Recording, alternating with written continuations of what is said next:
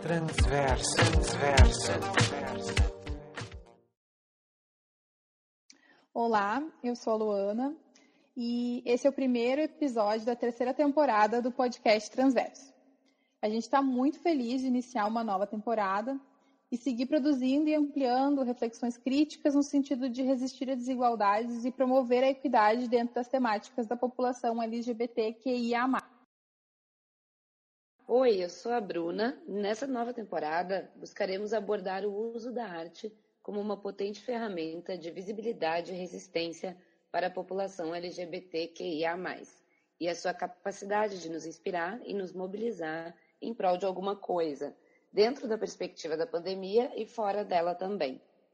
Para isso, a gente vai convidar artistas LGBTQIA+, das mais diversas formas de expressão, para conversar sobre o que a arte significa em suas vidas, que sentidos e experiências produz nas relações, interações, conexões que vão tecendo consigo e com o outro.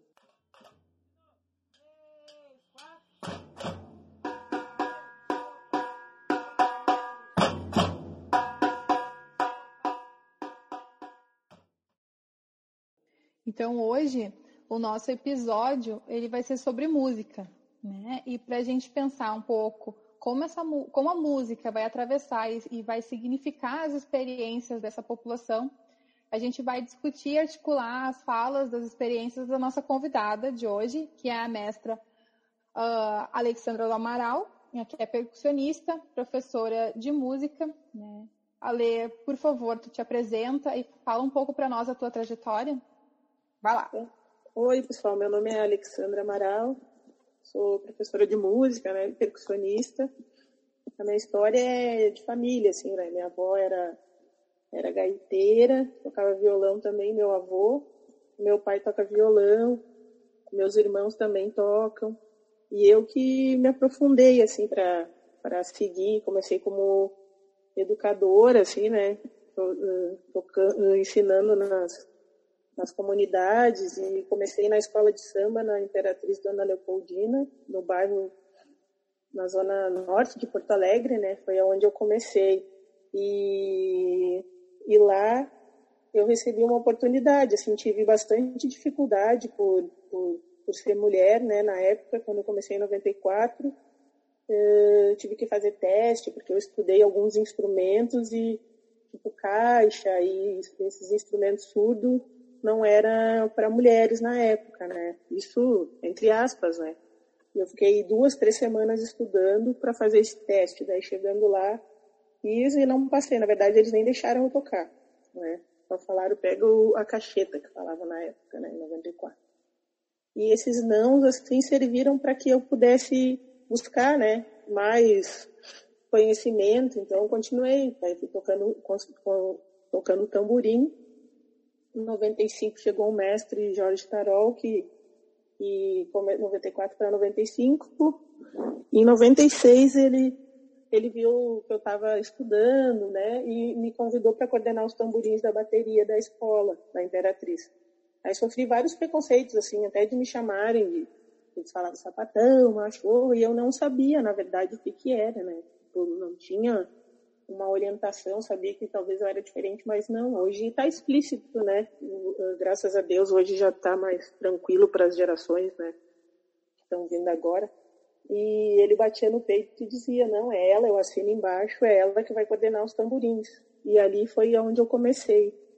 E fiquei lá até 99, quando a gente, de 95 a 99, 99 o tema foi do Tangos e Tragédias, foi quando eu conheci o Ike Gomes e ele viu em mim uma, uma possibilidade de, de poder trabalhar como, como musicista, né, percussionista.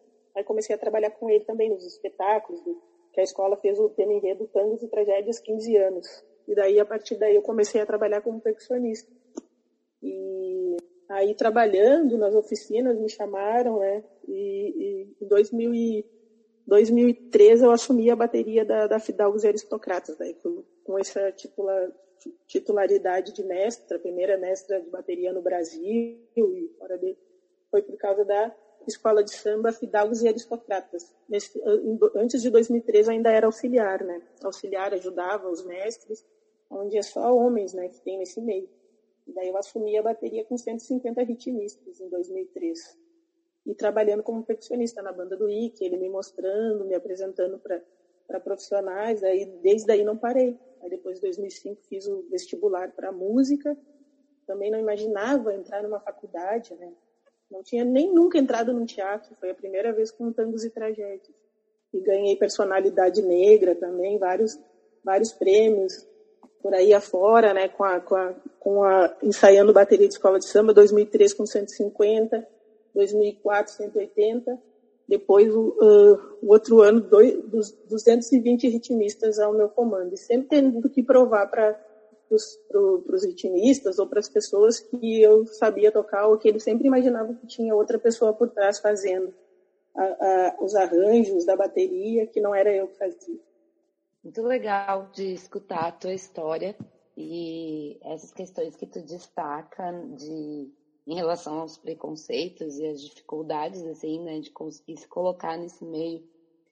E eu queria te perguntar um pouco de como que a percussão, né, como que a música, como que elas se costuram assim para ti pessoalmente, uh, como que a música, como que tu enxerga a tua relação pessoal, assim, né, com a música, com a percussão, uh, pensando em todas essas questões que tu conseguiu atravessar de, de, preconceitos, de dificuldades e também desses destaques todos, assim, né, de receber essas oportunidades e, e também esses momentos super interessantes, assim, né, de, por exemplo, ser a primeira mestra e como é que isso fica para ti pessoalmente? Então, a, música hoje para mim, tipo, quando, quando eu era pequena, minha avó falava assim pro meu pai, essa guria vai tocar Paulinho, o nome do meu pai é Paulo, né? E ele ria assim, né? Então hoje a música para mim, eu não me imagino uh, sem a música, né? E todos esses obstáculos que eu tive durante todo o tempo e ainda tenho, né? Durante uh, hoje não preciso provar tanto, graças a Deus, né? Não preciso, porque quem tem pessoas que desde o início, lá 2003, quando eu assumi a bateria, esse desafio, tem homens que trabalham comigo, meus amigos, que apostaram e trabalham comigo até hoje, né? Não pela questão de gênero, mas pela questão de, de competência. É, então a música para mim é, é, é, é, o meu mundo, é, é, faz parte, né, da, da, da minha vida. E hoje eu trabalho na Pai Porto Alegre, que eu já trabalhei em várias obras maristas, né? É, sempre nos locais de vulnerabilidade, onde eu trabalhava percussão com essas crianças, né? E adolescentes. E hoje eu me encontro dentro da, da Pai Porto Alegre, que era um, um espaço onde eu não, não tinha conhecimento, né? Eu sou de tantas pessoas com deficiência e hoje eu posso ajudar também através da minha música como uma ferramenta terapêutica, né? Então, é um outro mundo, né? Que, que, que hoje está dentro da minha vida. Né? Então, e a minha carreira, assim, também, durante esses anos todos, são 21 anos de, de, de profissão, né? Como percussionista e, 10, e 11 como formada em música. E no, no bar, nos bares aí da Cidade Baixa foi onde eu encontrei uma, uma amiga que me levou para a Inglaterra, onde eu pude fazer um workshop lá na, em Cambridge e Colchester, né, através da minha arte, quando ela viu tocando. Até pensei que era papo de bar, assim, né, porque a gente conhece tantas pessoas, né, e daí quando mostrou o disco, daí outra vez veio com, com o e-mail da pessoa, depois essa amiga veio da Inglaterra para o Brasil antes de eu viajar, então foi incrível assim o que, que a arte está me proporcionando, né? E não é fácil, né? Até hoje não é fácil uh, viver de música, né? Mas eu agradeço a Deus por hoje ser a minha profissão e ser o meu meio de sustento, né? Que bacana, Ale, ver, ver tu falando assim dessa forma, sabe? Eu acho que Uh, tem um, um, processo de construção de representatividade aí também, né? Quando tu fala que tu ocupa esses lugares, né? Que hoje em dia as pessoas elas veem, uh, tu, tu, já passou a barreira, né? Uh, desses preconceitos, assim, e que embora haja tu consegue trabalhar e consegue viver da tua música, né? São muitos anos aí nessa na construção dessa carreira, né? Que bonito e ver os frutos que isso vai dando, assim, né? E que que vai construindo também um, um olhar assim que dá possibilidade para outras pessoas, né? Que dá vai dando abertura, como tu falou, né? Dessa construção de então, a música hoje em dia dentro lá da escola, né? Da PAI, ela é terapêutica, né? Então trabalha ela dessa forma e que que importante que é isso, assim. E aí eu te convido então a, a, pensar assim como é que tu entende assim o papel uh, da música, né, nesse, no cotidiano das pessoas, né?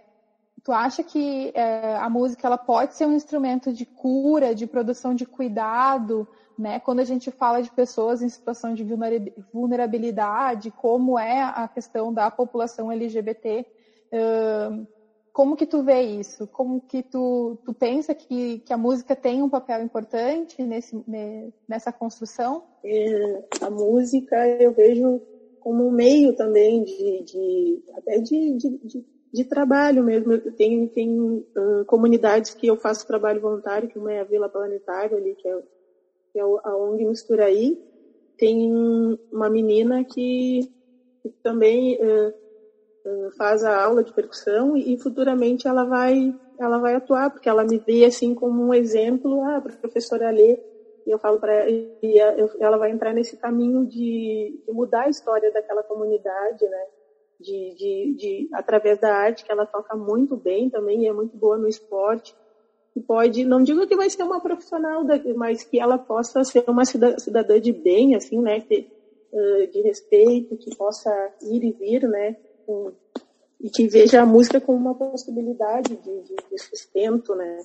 E eu vejo a música também como algo terapêutico, sim, uh, até bem antes da PAI, porque eu nem pensava nisso, mas eu sempre colocava as pessoas que não sabiam tocar e eu ensinava, e até hoje eu faço isso. Então eu tenho amigos que aonde eu chamo para tocar, a gente foi para para fora, para Santo Antônio da Patrulha, para vários lugares, é só eu ligar eles vão.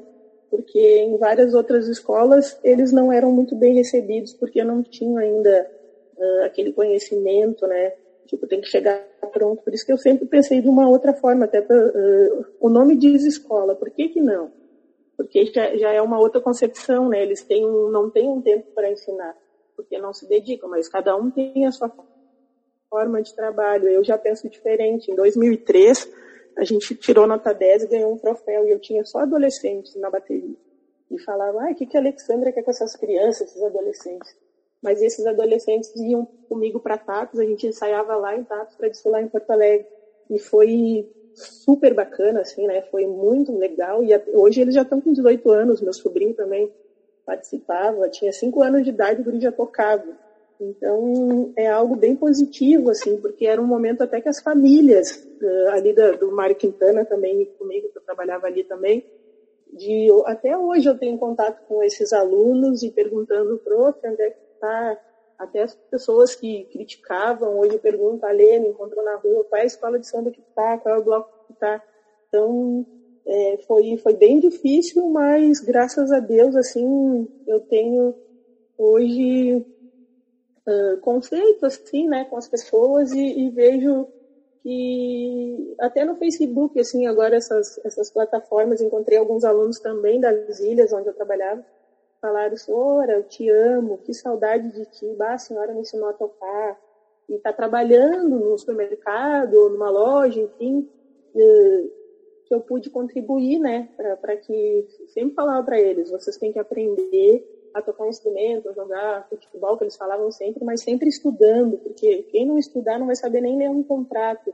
Vai chegar lá, vai ser explorado, não vai ter conhecimento para poder uh, criticar ou falar que alguma coisa está errada. Né? Eu sempre falava, e eu, até hoje eu falo, até com os alunos da PAI, assim, sempre procurando uh, fazer com que eles entendam né, que a gente precisa entender as coisas para poder uh, para poder conversar, né, de igual para igual.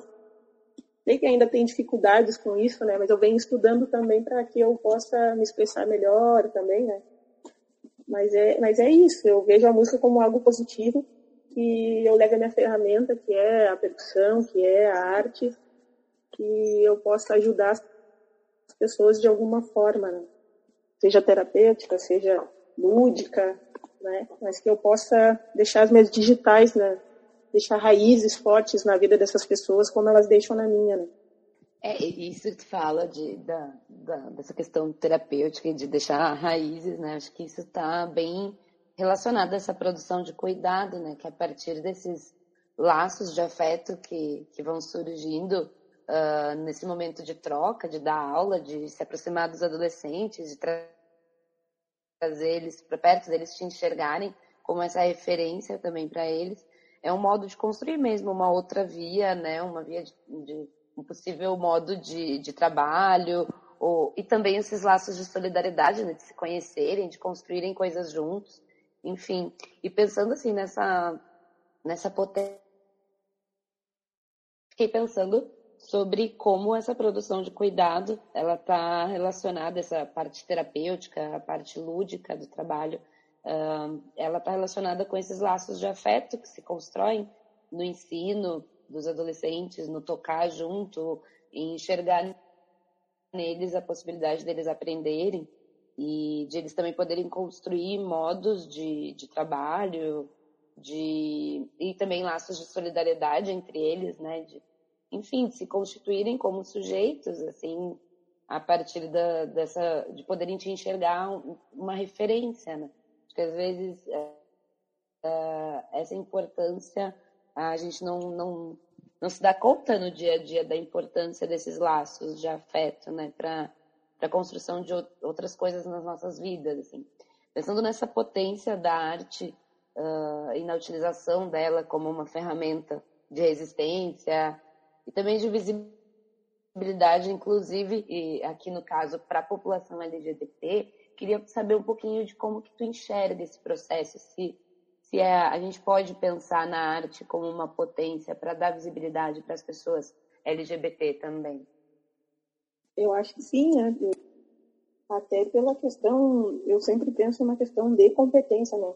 Eu, no, no trabalho que eu faço, trabalhei no, no que é um bar, é, é um bar, né, de LS, que eu também não, não conhecia, fui, fui conhecer através de de, de, de tocar e, e, fazer shows e me convidaram. Trabalhei lá por, por quase 15 anos, né? E, e, vejo que não é fácil, até é, pra gente, né? Hoje, hoje já está mais fácil, graças a Deus, mas sempre tem uma dificuldade de, de, de autoafirmação, às vezes não é nem minha, mas da questão das famílias, às vezes, de, de, de, ver como é que, quem é que está. Eu, eu, tive já alguns problemas, não hoje, mas uh, problemas anteriores de, de familiares, de, de, achar que eu, eu estava, uh, de repente, influenciando uh, seus filhos a, a, na minha orientação. Isso jamais eu faria, né? Então, até desculpas já me pediram, assim, sabe? Mas eu vejo que não é fácil, eu vejo até pela batalha que, que tem a, a Valéria, uh, o Everson, que a Valéria é cantora, o Everson é do teatro, da gente está sempre buscando estudar, né, se autoafirmar, mas eu, eu não vejo o problema, assim, eu vejo, às vezes vem das outras pessoas não, não, não terem conhecimento em relação à orientação, né, Tipo, bem como uma aberração, sei lá, não sei se, é, se é isso que vocês estão perguntando, mas hoje eu, eu, não pelo conhecimento, né, assim, tipo, eu sou casada, né, tenho uma relação já quase um ano e onde eu trabalho sabem e veem isso tranquilamente, mas alguns veem, outros não. Mas eu, eu gostaria que isso não tivesse problema, entendeu? Que me vistem enquanto profissional, enquanto meu trabalho, enquanto competência, não enquanto a minha orientação. Né? E, geralmente a nossa classe, assim, que é LGBT, né, agora tem mais várias siglas que às vezes até eu me atrapalho em, em saber de tantas siglas que tem. Quando eu tento procurar entender uma, já apareceu outra, mas que bom, porque a gente vai vencendo, vai se, se ajustando, né, para se colocar enquanto sujeitos de direito. Então, é, eu acho que até me perdi, mas eu vejo assim enquanto ser humano. É, eu acho que sim, acho que era por aí, acho que tu não te perdeu, tá construindo a, a tua reflexão e a gente está te acompanhando também. Mas também fico pensando que às vezes, né, ah, justamente por esses problemas de se sentirem a população LGBT, muitas vezes uh, as pessoas ficam, tem essas questões familiares que também mencionam, às vezes ficam mais sozinhos, isolados, porque não estão conseguindo se relacionar com as pessoas na escola, enfim, pensando mais nos adolescentes agora, né? Às vezes vir para a música e encontrar pessoas para se reunir uh, em torno da música pode ser também uma forma, né, de conseguir sair desse isolamento, conseguir se ver potente em alguma coisa. Eu fiquei pensando que a música ela pode ser uma ferramenta né, nesses momentos uh, para os adolescentes, pensando nos adolescentes, assim, uh, que muitas vezes dentro da comunidade LGBT uh, muitas vezes estão sofrendo, estão isolados, porque não, não conseguem, às vezes, se relacionar bem com as pessoas na escola ou na sua família, porque tem dificuldades nessas, nesses lugares. E às vezes a música pode ser uma, uma, uma potência, encontrar pessoas para tocar, ou se ver potente aprendendo um instrumento. Pode servir também para essa socialização. Mais ou menos isso que eu tinha pensado. Eu, eu gosto, assim, ali na, na, na, na Vila Planetária, ali onde eu faço esse trabalho de percussão com as crianças, eh, eu gosto de, de trabalhar com as crianças e os adolescentes e, e dialogar com eles. Uh, às vezes eles perguntam, sempre perguntam, ah, eles olham para mim e perguntam se eu sou menino ou menino. Não, não sei como é que eles me enxergam. Aí eu pergunto para eles uh, uh, se o meu nome é Alexandra, eu seria o quê? Menina, tipo, uh, aí pergunto se eu tenho namorada, pergunto essas coisas. Eu falo, não, pergunto se eu sou casada, daí eu eu sou casada.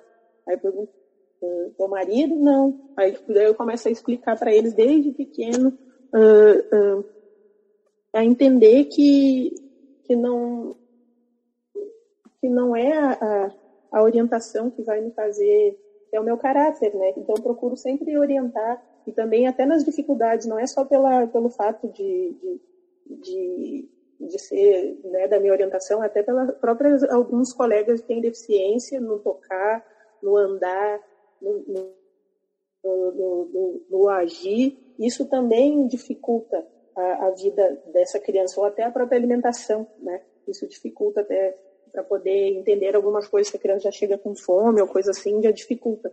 E ali uh, eu converso com ele sobre isso, sobre a gente ser, res, respeitar, né? Respeitar cada um, desde pequeno, e eles tentar formar, né? Nem que sejam naqueles minutos que eu fico ali uma hora por semana, né? Antes da pandemia, de mostrar para eles, uh, tentar de alguma maneira o caminho, né? Que não é orientação, que não é uh, porque tem vários alunos que a gente já vê assim, mas não pode apontar, né? E também já tem aquele preconceito, ou fala um pouquinho, de repente a pessoa nem é, nem tá, só é, só é um pouquinho mais delicado, já sofre todo esse preconceito desde criança. Eu, eu sofria isso com meus seis, sete anos, eu nem sabia o que, que era. Eles falavam machorra, eu nem sabia. Eu sabia que eu gostava de futebol, mas não sabia de orientação, nada. Então, graças a Deus que hoje a gente pode, com a arte ou o esporte, né, dependendo de quem é o educador, né, de, de, de formar é, esse cidadão, esse sujeito crítico, para respeitar de uma forma, né, que as pessoas podem ser o que elas quiserem dentro do limite de cada um, né? E que, eu uso a arte sempre com essa ferramenta, para eles levantarem o dedo, falar. Então, isso é uma construção mesmo, porque eles moram no mesmo lugar, né? Estou citando um exemplo ali, que é o que eu estou fazendo uma construção. Uh, eles moram no mesmo bairro, no mesmo, na mesma comunidade, mas eles às vezes não se falam ali. E dentro da aula eles têm que se falar, eles têm que se respeitar, porque é um grupo. Então, cada um tem a sua, o seu jeito e sempre tinha um para apontar, falando, gritando, enfim. Hoje, hoje eles já falam comigo de uma outra forma, ah, tá namorada, então já é uma coisa natural para eles. Então vão crescendo com isso, para respeitar o índio, para respeitar o mendigo, respeitar não que eu seja dona da verdade, mas que de 10 alunos, dois, três, eu possa conseguir passar uma mensagem através da, da, da minha arte, da, da, daquelas coisas que eu acredito né, que sejam positivas. Eu acho que uh, tu traz vários elementos, assim, né, Ale, uh, para pensar uh, como a arte pode ser um instrumento para modificar a cultura mesmo, assim. Eu acho que no sentido de que tu estando ali, né, sendo quem tu é, não escondendo uh, a tua orientação sexual, não escondendo, né, e explicando para essas crianças, esses adolescentes, uh, que, enfim, isso existe e que é uma questão natural, isso já é um trabalho extremamente importante para dar visibilidade, né, e trazer representatividade para dentro da população uh, LGBT. Uh, eu fico pensando também assim quanto é importante né que a gente consiga cada vez mais trazer uh, uh, as crianças para poder para dentro dessa dessa construção assim para dentro da, da arte né e que a, a, arte sendo usada como essa como ferramenta para mudança de cultura tem o potencial né de fazer com que todos nós possamos ter acesso a direitos, né? Podemos, uh, possamos acessar, né, serviços e possamos uh, ser tratados como, como pessoas, né, que somos. Então, uh, eu, e tu fala muito, falou um pouco também antes ali, né, antes da pandemia, do trabalho que tu realizava lá no Venezianas, né, no bar, assim. Então, tu é uma artista, né, que também trabalha na noite, né, que também se insere nessa cena musical aí no setor da cultura. Como que tu percebe assim os impactos da, uh, da pandemia do Covid-19 nessa cena artística, assim, né? Uh, e o que, que a gente pode pensar, então, para reinventar o trabalho desse setor da cultura uh, nesse processo de, de, pandemia, né? Porque, enfim, existem muitos profissionais que dependem dessas aglomerações, de venda de ingresso, né? Para manter uma renda. Como é que tu tem visto esse processo todo? Para mim, assim, acho que já passaram-se quase sete meses, né? Eu trabalho na noite, já tinha shows uh, marcados, né? Para abril eu ia, já tinha uma banda só de mulheres pela direção musical do, do, do Alemão Charles, que é um cara que, que acompanha Alessi Brandão quando vem aqui, tem vários músicos, é, um, é uma lenda nossa aqui do Rio Grande do Sul ele já tinha montado todo, todo o cronograma, assim, nós teríamos um show do Teatro São Pedro acompanhando a Eliana de Lima e várias cantoras negras aqui do Sul.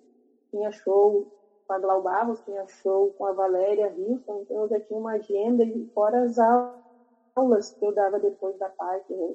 Tem um grupo de percussão com pessoas com, com deficiência, fora e, e alunas também que eu dava aula para mim no começo assim foi e os bares né onde eu já tinha compromisso no começo foi um foi um baque assim como os, todos os profissionais que eu conheço né.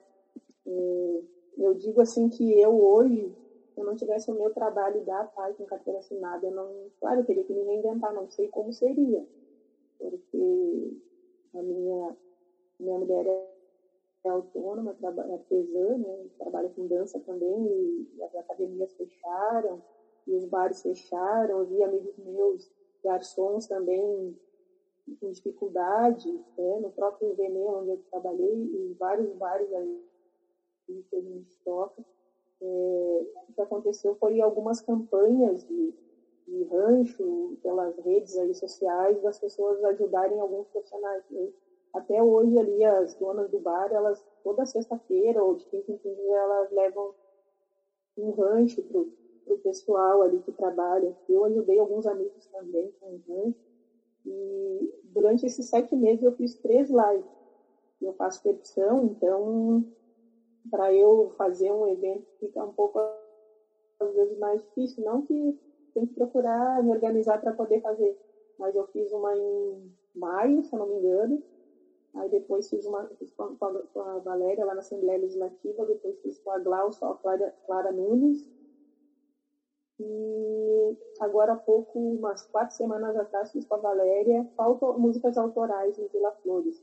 Então, a minha renda que era um valor X que eu tinha de, de, de semana e semana trabalhando, foi, foi bem triste, assim, foi, foi, foi tive até momentos de crise de pânico, ainda estou tendo, eh, agora mesmo, menor, né, porque estou tratando, mas foi bem difícil, assim, de, mas hoje estou me reinventando, né, enquanto profissional, conseguindo fazer as minhas aulas, né, na parte pela, pela internet, graças a Deus está tendo um retorno bem positivo das famílias, mas eu digo assim, que se fosse depender não sei como é seria, eu teria que me agarrar com a minha família, né? Então, e comecei a aprender também até fazer coisas, artesanato também com ela, né? Com a minha mulher.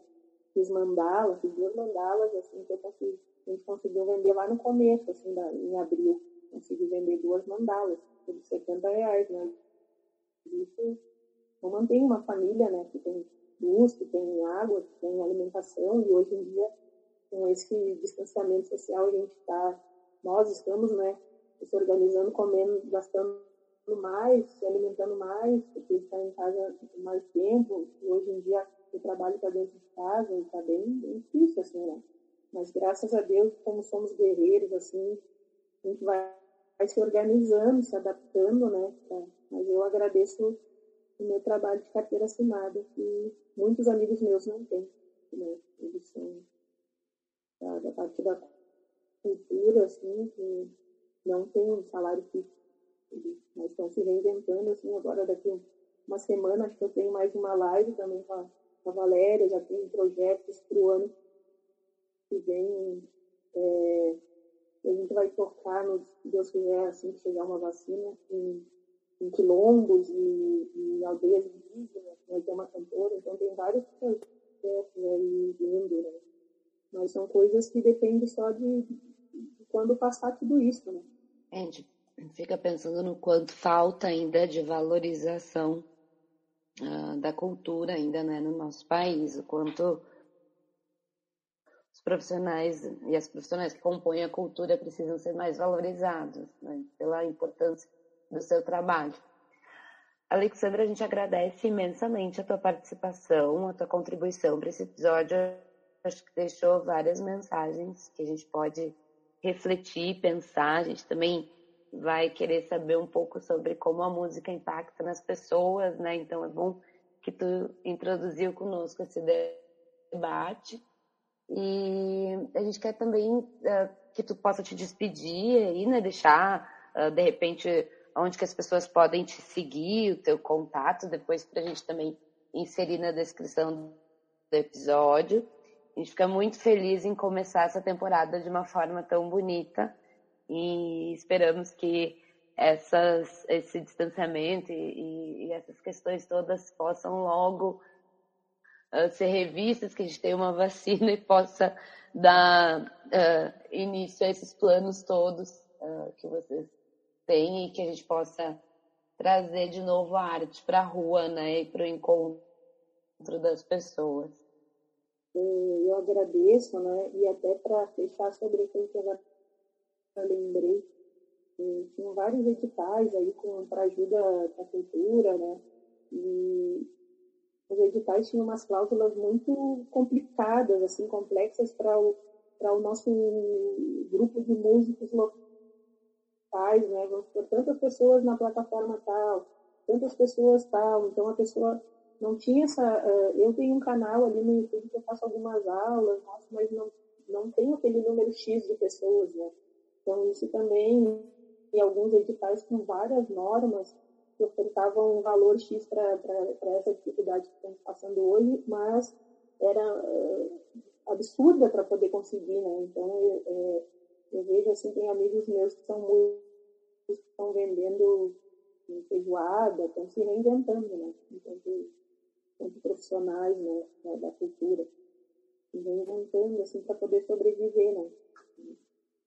Então, eu agradeço você assim, por, por essa oportunidade de, estar tá falando um pouquinho sobre a minha história e, e desejo tudo de bom para vocês, que esse projeto vocês cresçam muito, que, e, vocês consigam ajudar várias pessoas aí com, com seus depoimentos, e eu posso ajudar também outras pessoas com a, com a minha arte, e eu, e eu sempre torço para que venham outras mulheres à frente das baterias, porque as mulheres é, só tocam no meio da bateria, ao eu, eu desejo que elas, é, com a sua arte, consigam o espaço, né, porque é um meio bem difícil de, de entrar. Hoje, graças a Deus, eu tenho esse respeito né, por, por esses mestres, Estevam, Carol, é, que são, que são os mestres dos mestres aqui do Rio Grande Sul.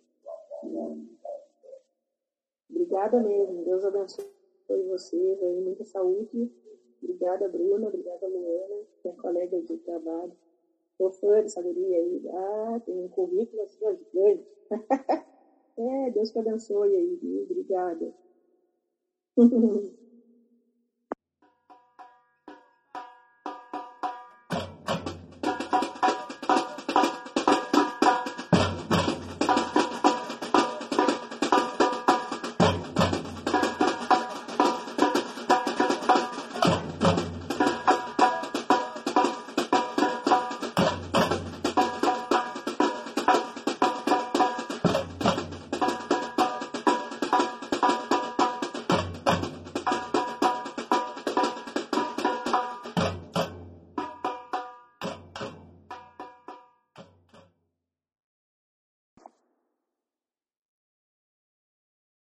Gente que agradece a Lê, assim, agradece a tua presença, agradece a tua colaboração, né? Tua, toda a tua trajetória.